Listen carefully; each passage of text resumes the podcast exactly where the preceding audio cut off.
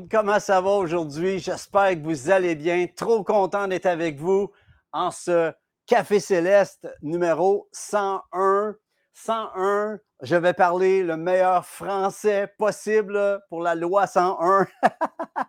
Mais je suis content d'être avec vous. J'espère que vous allez bien. J'espère que vous avez, vous avez passé une bonne semaine. Lawrence, il est en déménagement. Il a peinturé toute la semaine quasiment. Non, mais il a, peinturé. Moi, Nathalie et moi, on est pris avec des abeilles dans la maison, dans la cheminée. C'est le fun. On est des, des hôtes. Je me sens comme une auberge qui reçoit une multitude d'abeilles. C'est fou ce qu'on vit en campagne. En tout cas, on est béni quand même. C'est merveilleux de servir le roi des rois. Bienvenue à ce Café Céleste. Je veux vous saluer on est en pré-enregistrement parce qu'aujourd'hui, je suis à quelque part ailleurs. Je n'avais pas le temps de pouvoir faire le Café Céleste où on ne voulait pas avoir de problème autant que cela est possible. Alors, bonjour, bonsoir, bonne nuit. Si jamais euh, ça vous dit de partager à quelqu'un ces cafés célestes, ça nous encourage, mais ça encourage les gens aussi à pouvoir recevoir ce que vous allez recevoir dans quelques instants. Je prie vraiment de vous être en bénédiction. Et aujourd'hui, c'est un grand jour, un gros jour pour Nathalie et moi. Ça fait 35 ans que nous sommes mariés en ce jour. Et wow, 35 ans pour Nathalie et moi. Et euh, ça fait 12 767 jours. Je n'ai pas compté minutes. Euh, je me souviens, dans le temps qu'on était pour se marier, Nathalie, il restait, mettons, deux mois. Elle disait, il reste tant de minutes. C'était pas les jours, c'était les minutes qu'elle comptait. Puis euh, ça me fait penser, vous savez, en 35 ans, il se passe tellement de choses. On a eu nos enfants, on a eu des petits-enfants maintenant, et on a vécu des temps glorieux, des temps bénis, des temps plus difficiles aussi, comme tous les couples mariés. Vous savez certainement ce que je veux dire. Ça me fait penser à Madame Graham, la femme à Billy Graham. Les journalistes avaient été la voir, puis lui, il passait dans les grands journaux des États-Unis. Puis il lui demande, après autant d'années, euh, Madame Graham, avez-vous déjà pensé à divorcer Billy? Puis elle dit, non, pas le divorcer, mais le tuer, oui.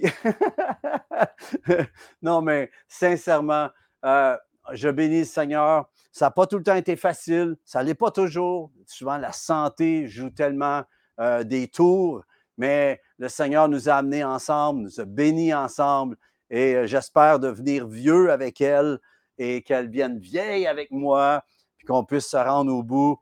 Amen, puis de pouvoir déclarer la bénédiction, continuer de voir nos enfants, nos petits-enfants grandir. C'est tellement une joie, tellement de bénédiction. Alors, sans plus tarder, j'aimerais vous, vous inviter à prendre votre Bible et nous allons déclarer ensemble la déclaration. Voici ma Bible, je suis ce qu'elle dit que je suis, j'ai ce qu'elle dit que j'ai et je peux faire ce qu'elle dit que je peux faire. Je me dispose en ce moment à entendre la parole de Dieu, la comprendre et la saisir. Je ne serai plus jamais le, la même. Au nom de Jésus, Amen. Gloire à Dieu. Quelle déclaration. Voici ma Bible. Je suis ce qu'elle dit que je suis. J'ai ce qu'elle dit que j'ai. Je peux faire ce qu'elle dit que je peux faire. Une bonne fois, je vais parler de ces trois points-là. C'est trop fort. Je n'ai peut-être déjà parlé, mais je, je quelque chose. Vous savez, des fois, c'est comme on lit un verset, puis euh, on le relit une deuxième fois, puis ça veut dire autre chose. Il y a comme une virgule ailleurs qui vient nous toucher. Et je prie qu'aujourd'hui, ça va être ça pour vous. Je vais vous parler d'un sujet et euh, le Seigneur m'a mis à cœur de vous café célester aujourd'hui sur un récit extraordinaire de la parole. C'est dans euh, l'apôtre Jean, euh, l'évangile de Jean, chapitre 5, versets 1 à 9. Jean 5, 1 à 9, si vous avez votre Bible. Et je vais le lire, je vais prendre le temps de le lire parce que ça vaut la joie. Et c'est écrit, après cela, il y eut une fête des Juifs et Jésus monta à Jérusalem. Or, à Jérusalem, près de la porte des brebis, il y a une piscine qui s'appelle en hébreu Bethesda et qui a cinq portiques. Sous ces portiques étaient couchés en grand nombre des malades, des aveugles, des boiteux, des paralytiques qui attendaient le mouvement de l'eau, car un ange descendait de temps en temps dans la piscine et agitait l'eau, et celui qui descendait le premier après que l'eau avait été agitée était guéri, quelle que fût sa maladie. Là se trouvait, verset 5, là se trouvait un homme malade depuis 38 ans. Jésus, l'ayant vu coucher et sachant qu'il était malade depuis longtemps, lui dit, Veux-tu être guéri? Je répète, il, il demande, Veux-tu être guéri? Le malade lui répondit, Seigneur, je n'ai personne pour me jeter dans la piscine quand l'eau est agitée, et pendant que j'y vais, un autre descend avant moi. Lève-toi, lui dit Jésus, prends ton lit et marche. Aussitôt, cet homme fut guéri, il prit son lit et marcha. Ah, j'aurais aimé voir cet épisode, les amis. C'est trop fort. Mais pensez à cela. C'est la fête dans la ville, c'est une fête juive. Euh, on ne sait pas quelle, exactement, c'est peut-être écrit dans un autre texte, je n'ai pas été voir, mais dans, cette fête des Juifs, Jésus monte à Jérusalem. Et à Jérusalem, il est près de la porte des brebis. Cette porte des brebis, c'est la porte où on amenait les animaux pour le sacrifice. Et imaginez lorsque le bon berger passe près de la porte des brebis, près de, la porte des sacrifices. Je, je m'imagine Jésus qui passe près et qui sait qu'il lui-même un jour va être l'agneau de Dieu. Il est lui-même l'agneau de Dieu qui ôte le péché du monde. Il est le sacrifice de tous les sacrifices et il passe devant cette porte. Et euh, il y a quelque chose que suis convaincu qui devait cheminer dans son cœur lorsqu'il passait là. Et lorsque le bon berger passe par la porte des brebis, eh bien, aujourd'hui, c'est merveilleux. On n'a plus besoin de sacrifice. Un seul sacrifice en Jésus, une fois pour toutes, alors qu'il a dit, tout est accompli en établissant par son sang cette merveilleuse dimension du royaume de la grâce de Dieu, et j'imagine Jésus qui a passé près de cette porte. Faut que j'aille à, Jérusalem un jour. Qui veut, qui veut venir avec moi? Il faut aller voir ça. Mais là, il y a une piscine qui s'appelle en hébreu Bethesda et qui a cinq portiques. Et Bethesda, je ne sais pas si vous le saviez, ça signifie la maison de la miséricorde. Et euh, le mot miséricorde, on passe quelquefois à côté. Ça fait partie de la grâce, mais c'est une dimension de la grâce. C'est dans la grâce. OK? Puis, euh, il y a une différence. Euh, et une fois, mon beau-père prêchait à la place. Euh, il parlait de la différence entre la grâce et la miséricorde de Dieu. Quoique les deux se complètent, voyez-vous, c'est un, ça fait partie du, de, cette dimension du royaume qui est, qui touche. La grâce et la miséricorde se touchent. Mais la, grâce, et mon beau-père, ils vont puis il disait, la grâce, c'est quand Dieu nous donne ce que l'on ne mérite pas. La grâce, c'est une faveur méritée. On ne mérite pas d'être né de nouveau. On ne mérite pas la grâce de Dieu. C'est une faveur non méritée. Ça, c'est la grâce. Mais la miséricorde, mon beau-père disait, quand Dieu, c'est quand Dieu ne nous donne pas ce qu'on mérite. Voyez-vous, la grâce, euh, c'est quand Dieu nous donne ce que l'on ne mérite pas, mais la miséricorde, c'est quand Dieu ne nous donne pas ce qu'on mérite. On mérite d'être châtié, on mérite de mourir, on mérite d'aller en enfer pour l'éternité. Mais sa grâce vient, voyez-vous, il nous fait faveur. Et la miséricorde, c'est qu'il ne nous donne pas ce qu'on mérite. C'est tellement merveilleux. C'est trop bon. Ça vient pas de moi, c'est pour ça que je peux le dire. c'est vraiment trop bon, mais vraiment. Et là, c'est écrit que sous les portiques, il était couché euh, en grand des malades. C'était le spot des malades. Mais le spot, non seulement des malades, mais le spot de l'espoir. Bethesda, cette piscine appelée Bethesda, c'était le spot de l'espoir parce que ça disait, ça dit qu'il y avait des malades, des aveugles, des boiteux, des paralytiques qui attendaient le mouvement de l'eau parce qu'un ange descendait de temps en temps dans la piscine et agitait l'eau. J'imagine dans l'invisible, l'ange qui s'en va agiter l'eau. et là, il se passe un brouhaha. Le premier qui se pitch dans l'eau, c'est lui qui est guéri. Et, celui qui descendait le premier avait la guérison, puis les autres, ben, c'était au prochain mouvement, la prochaine fois qu'un ange allait toucher l'eau. Et j'imagine la scène, voyez-vous? Puis j'imagine cette scène autour de le monde qui est autour de la piscine et quand ta vie est réduite à attendre un mouvement d'eau, ta, vie est réduite à regarder l'eau jusqu'à temps qu'elle bouge. c'est complètement attristant. Pensez à ça comment? Et c'est un peu comme c'est un peu comme la loterie. Les autres sont plus chanceux, les autres sont plus rapides, les autres sont plus forts, les autres sont moins fatigués, euh, les autres, ça, donnait qu'ils regardaient, puis toi pas. Et, en, en fait, c'est celui qui est le plus en forme de tous les malades qui pouvait finalement, j'imagine l'aveugle, il ne pouvait même pas voir l'eau. il fallait que quelqu'un le pitch. Pense à ça. C'est tellement out of this world, en dehors de ce monde la loi 101. Et là, il se trouvait un homme malade depuis 38 ans, qui, après 38 ans, il trouve sa place au spot de l'espoir, au lieu de l'espoir, à la piscine, euh, au lieu, à la maison de la miséricorde, où Dieu pourrait euh, lui donner cette faveur de pouvoir, qui pourrait arriver, mais à chaque fois, il vivait cette dimension. Et là, je l'imagine qu'à un moment donné, il dit Dieu, est-ce que tu me vois? Dieu, est-ce que tu m'entends? J'aimerais savoir, est-ce qu'il y en a d'entre vous, c'est comme ça? Dieu, est-ce que tu vois ce que je vis en ce moment? Est-ce que tu entends mon cri? Et cet homme-là, ça fait 38 ans qu'il est malade. Il ne peut pas, euh, il n'arrive pas à voir, à, aller à la piscine. Et justement là, cette journée-là, une journée, c'est ça qu'on lit, Jésus vient le voir, lui. Pensez à ça. Est-ce qu'il s'attendait à cela? Absolument pas, parce que lui, dans sa dimension, ce qu'il attendait, c'était de l'eau qui bougerait.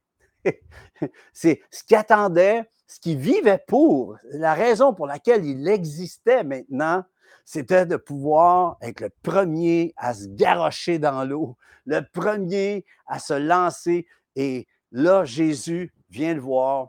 On ne sait pas euh, euh, et, lui, euh, nous, on sait ce qui va se passer parce qu'on l'a lu, mais lui, il ne sait pas. Et là, Jésus vient le voir, lui. Et l'ayant vu coucher, c'est écrit, sachant qu'il était malade depuis longtemps. Voyez-vous, il y avait Jésus, tout ce qu'il disait, il l'entendait du Père.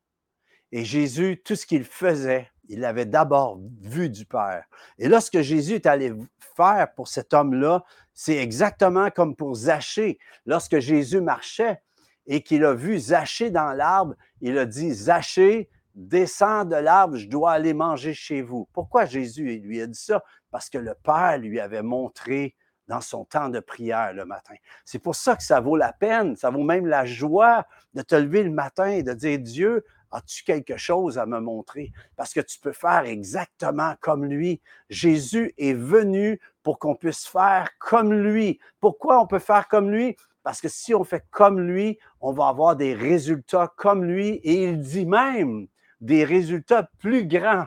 C'est trop fou, mais c'est ça. Alors, Jésus s'en va le voir, lui, et sachant, c'est écrit verset 6, sachant qu'il était malade depuis longtemps, donc, le père lui avait révélé qu'il irait voir un homme, il lui a montré qui c'était, il est allé le voir et il lui a poser une question. Il dit, veux-tu être guéri? Maï, veux-tu être guéri? C'est, me semble, c'est une question qui fait aucun sens quand ça fait 38 ans que tu es malade, quand ça fait longtemps que tu es malade. Veux-tu être guéri? Il y en a certains, certains d'entre vous, vous êtes peut-être malades depuis des années, peut-être des dizaines d'années avec des maladies. Si Jésus arrivait à côté de vous, vous disait, veux-tu être guéri? Je suis convaincu qu'avec votre foi, avec ce que vous savez maintenant, vous diriez, oui, Seigneur, touche-moi. Mais lui, il ne savait pas qui était Jésus. Cet homme-là ne savait pas qui, qui venait le voir. Il pensait peut-être que c'était quelqu'un qui s'en venait juste pour se moquer ou quoi que ce soit. Il lui dit, veux-tu être guéri?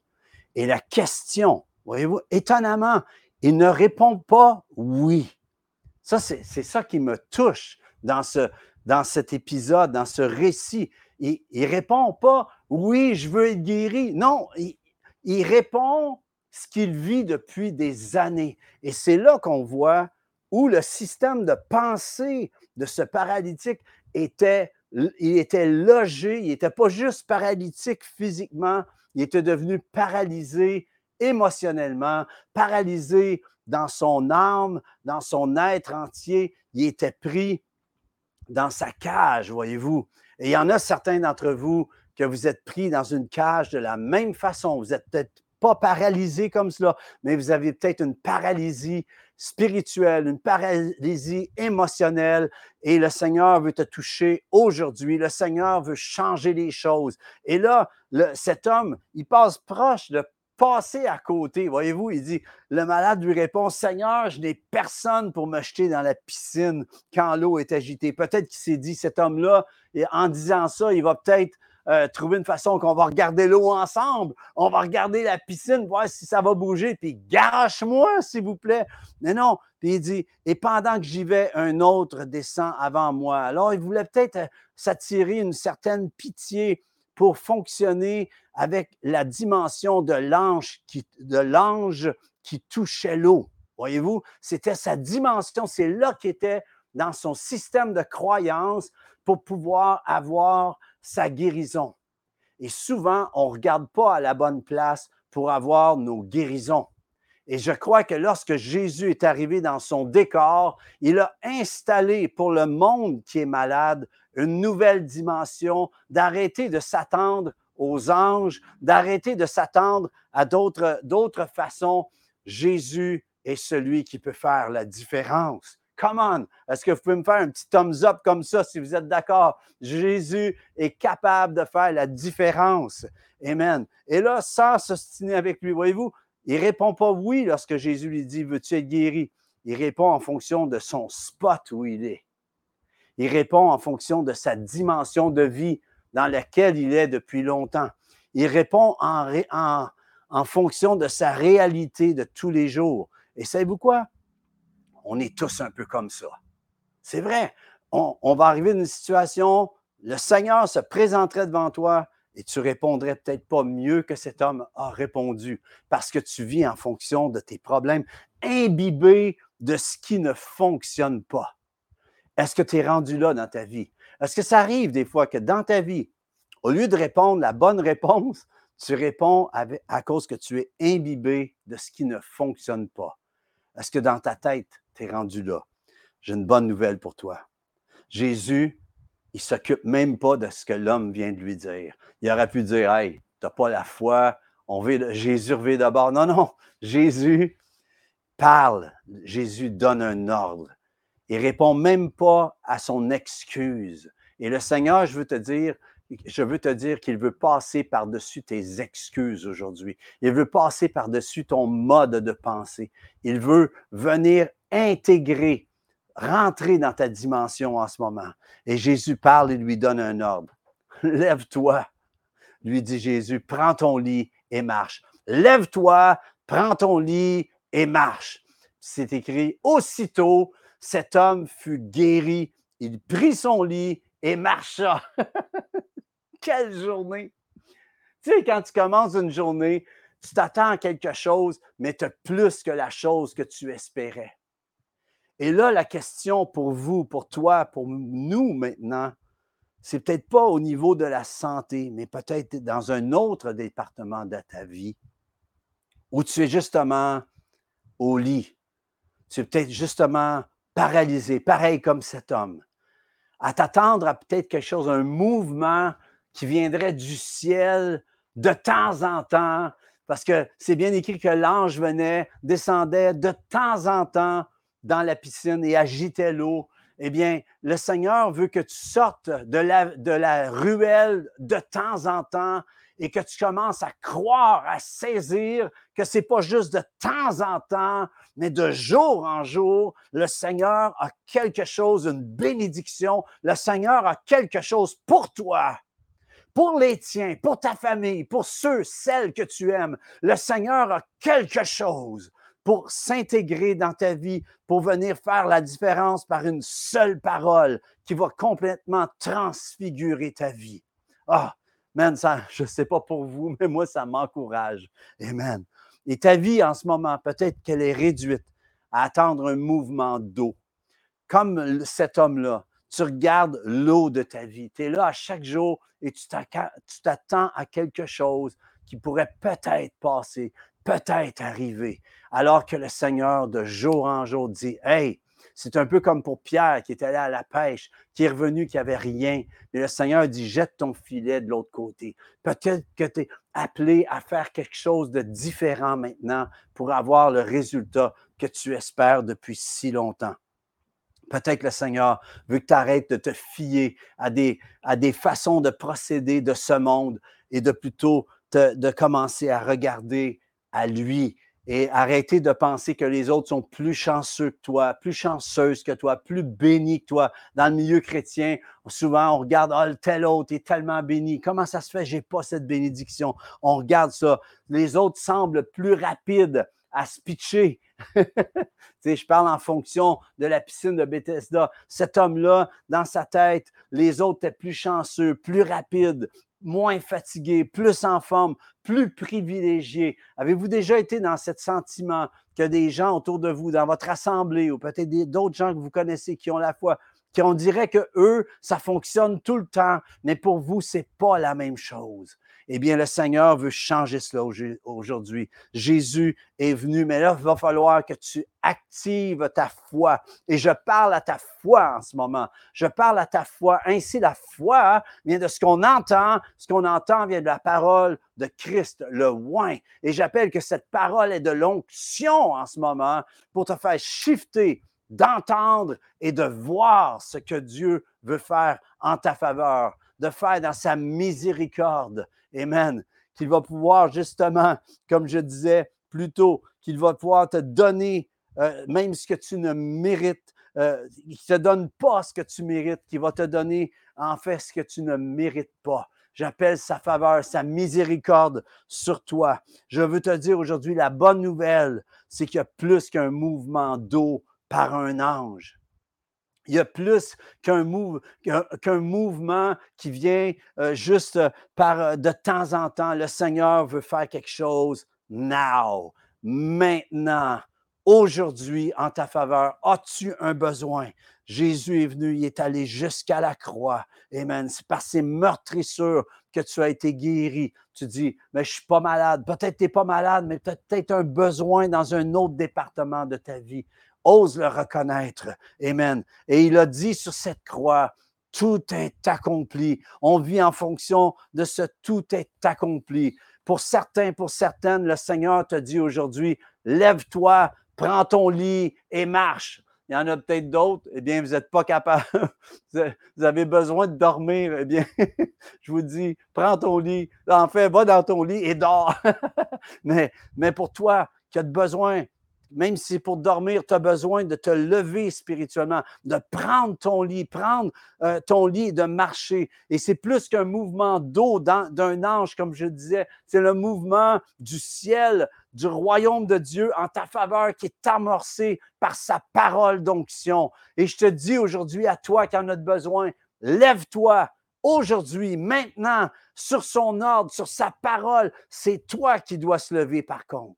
Ce n'est pas un autre qui va le faire pour toi. C'est toi qui dois se lever. Lève-toi. C'est un changement de positionnement dans ton être intérieur, dans l'être esprit que tu es, d'accepter que tu te lèves, que tu changes de ton, ton, positionnement de vie et que tu as quelque chose à faire et tu games. Es-tu prêt à faire ça en ce moment? Le Seigneur dit, lève-toi maintenant. Peut-être qu'il y en a certains spirituellement. Vous avez besoin de vous lever de votre chaise. Lève-toi. Peut-être c'est de tourner autour de ta table en ce moment et de prier, de commencer à déclarer Je me lève en ce moment. Je me lève. Je change ma façon de penser. Je, me lève. Amen. Il dit ensuite Prends ton lit. Prends ton lit. Et, il dit ça. Et je te dis la même chose. Lève-toi, prends ton lit. Tu dis ben, Je ne peux pas aller prendre mon lit. Écoute-moi bien. Prends ton témoignage. Parce que pour cet homme-là, quand le Seigneur lui a dit, lève-toi, prends ton lit, ça veut dire, prends ton témoignage aussi. Parce qu'à partir d'aujourd'hui, ce lit sur lequel tu étais couché depuis 38 ans, eh bien, ce lit maintenant est un objet de témoignage de ce que Dieu est venu faire dans ta vie. Ta situation déplorable, ta situation de dépression, ta situation de, où tu es tout le temps dans l'échec, va devenir comme ton, si tu prenais ton lit, ça devient ton témoignage. regarde, j'étais couché sur ceci. Maintenant, je le tiens et c'est moi qui marche. Je prends, ça devient un outil de témoignage. Là, sur quoi ou dans quoi tu es couché, écrasé en ce moment, ça va devenir ton sujet, ton objet de témoignage. Combien de livres de témoignages vous voyez, vous avez lu et vous voyez la situation déplorable, la situation de détresse dans laquelle étaient les gens, mais ils ont regardé à Dieu et cette détresse est devenue une force. J'aime le verset que Paul dit, ceux qui étaient voleurs, que ceux qui volaient avant, maintenant, servent, euh, aident les autres avec l'argent qu'ils font maintenant. Voyez-vous, le, le chiffre fait que tu étais un voleur et tu deviens un donneur. Voyez-vous la dimension qui s'installe lorsque la résurrection entre en action dans nos vies. Amen. Je te dis à toi, lève-toi, prends ton lit, prends ton témoignage.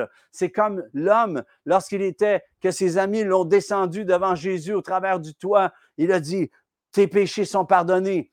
Et après ça, il lui a dit, lève-toi, prends ton lit et marche. Prends ton témoignage et marche. J'aimerais que tu prennes ton, t'encourager à prendre ton témoignage et marcher. Il dit ensuite, lève-toi, prends ton lit et marche.